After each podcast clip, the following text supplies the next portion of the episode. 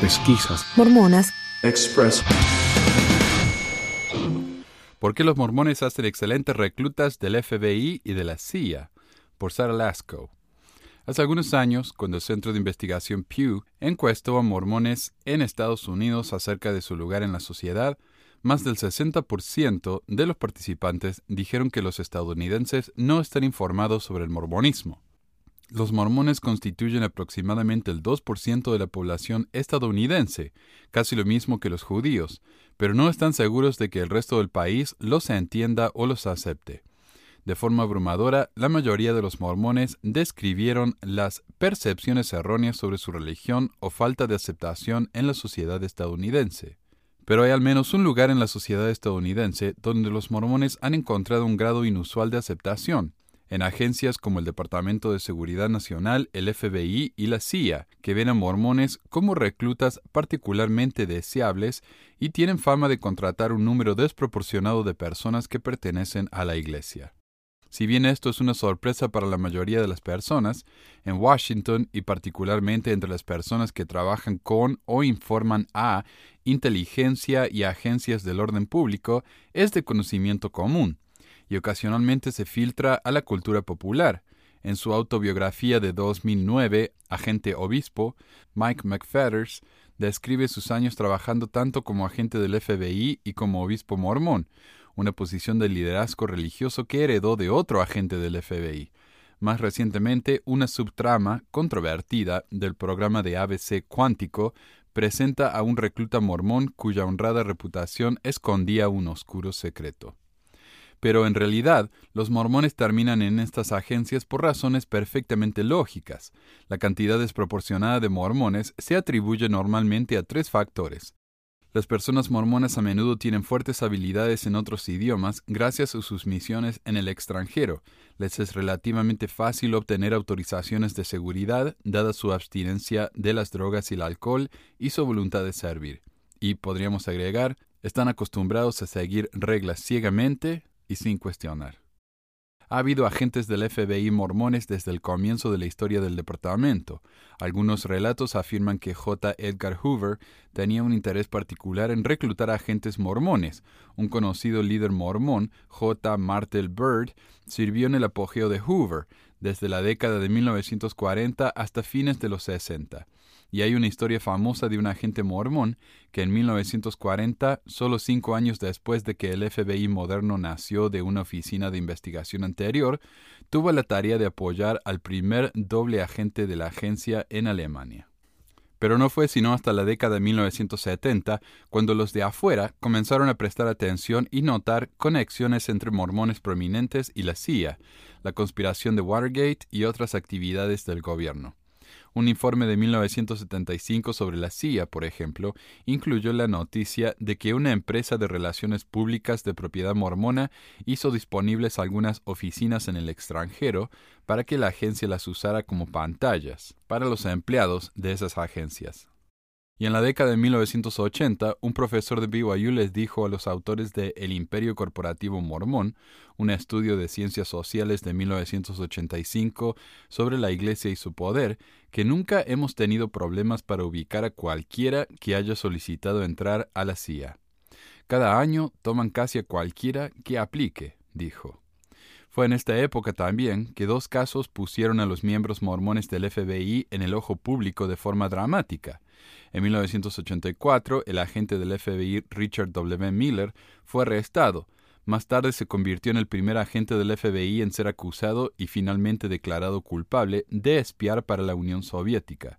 Sin embargo, Miller no fue el primer mormón en ocupar esta posición. A principios de 1984, un mormón que había trabajado en la inteligencia del ejército fue arrestado por revelar secretos a los soviéticos. Miller había sido reclutado en BYU en la década de 1960, informa el New York Times. En ese momento, el FBI estaba particularmente interesado en candidatos con fuertes habilidades en español, y Miller había recibido un título en el idioma. En la década de 1980, sin embargo, estaba bajo estrecha supervisión en el trabajo y había comenzado a incursionar en pequeños robos, cuando una mujer soviética se le acercó. Miller había sido asignado para entrevistar a emigrantes como Svetlana Ogorodnikov, pero ella era mucho mejor en su trabajo que él en el suyo. Su actuación como agente había sido mediocre y su vida personal no era mucho mejor, ya que, poco antes de su arresto, fue excomulgado de la iglesia mormona por adulterio. Pronto él y Svetlana estaban durmiendo juntos y discutiendo planes para intercambiar información por dinero. Más tarde, Miller dijo que estaba tratando de utilizar a Svetlana como una fuente y no al revés, pero sí le pasó un documento clasificado a ella y a su esposo Nikolai. Después de que Miller le había dicho a sus superiores sobre su relación con Svetlana, en su juicio, el testimonio reveló una maraña de religión y trabajo en la oficina de Los Ángeles, donde trabajaba un agente mormón del FBI dijo que había entendido que Miller había sido puesto bajo su mando en un escuadrón de contrainteligencia de prestigio, debido a nuestros antecedentes religiosos comunes.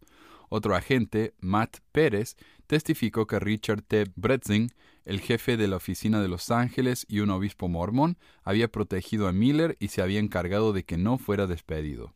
No mucho antes de que saliera a luz el coqueteo soviético de Miller, Pérez, un agente latino del FBI, había presentado su primera queja por discriminación con la Oficina de Igualdad de Oportunidades de Empleo. En el transcurso de los próximos años, él, junto con más de 300 agentes adicionales, presentaron una demanda colectiva contra el FBI por discriminación racial y religiosa. Parte de su queja era que sus superiores mormones habían favorecido a los agentes de su propia religión.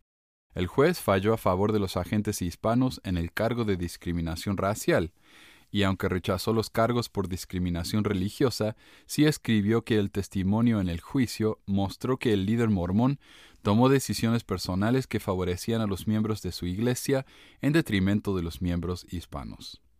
En conjunto, estos dos casos, que fueron ampliamente cubiertos por los medios, presentaron una nueva idea en la mente del público, hay una mafia mormona en el FBI. Es difícil ponerle números exactos a este fenómeno, ya sea en ese momento o ahora. Las estadísticas demográficas públicas de la agencia no incluyen los antecedentes religiosos de sus funcionarios, pero el FBI no es conocido por su diversidad incluso después de que sus oficiales hispanos ganaran ese caso de discriminación y después de otras demandas por cuestiones similares de contratación, la mayoría de las personas que trabajan para el FBI son hombres blancos. Lo que se sabe es que agencias como la CIA y el FBI siguen reclutando en BYU, buscando estudiantes con habilidades lingüísticas y un interés en el servicio público, aunque incluso la universidad no sabe cuántos de sus estudiantes finalmente terminaron en estos trabajos. Hemos intentado rastrear los números de empleo y reclutamiento y es realmente difícil precisar eso, dijo un vocero de BYU. Estos no son trabajos necesariamente glamorosos. Muchos de los reclutas mormones de la CIA trabajan en análisis, los ratones de oficina del mundo de la inteligencia, y se van sin hacerse una carrera real en el gobierno. Sin embargo, aquellos que sí lo hacen tienen una oportunidad fácil una vez que están listos para dejar el servicio del gobierno. A menudo, después de una larga carrera en el FBI, los agentes se unen al Departamento de Seguridad de los Santos de los Últimos Días. Bird, el agente del FBI que trabajó con Hoover, se convirtió en jefe de seguridad de la iglesia. Richard Bretzen, el jefe de la oficina de Los Ángeles que fue clave en la difusión de la idea de una mafia mormona, dejó la oficina en 1988 y se convirtió en director general de la misma oficina.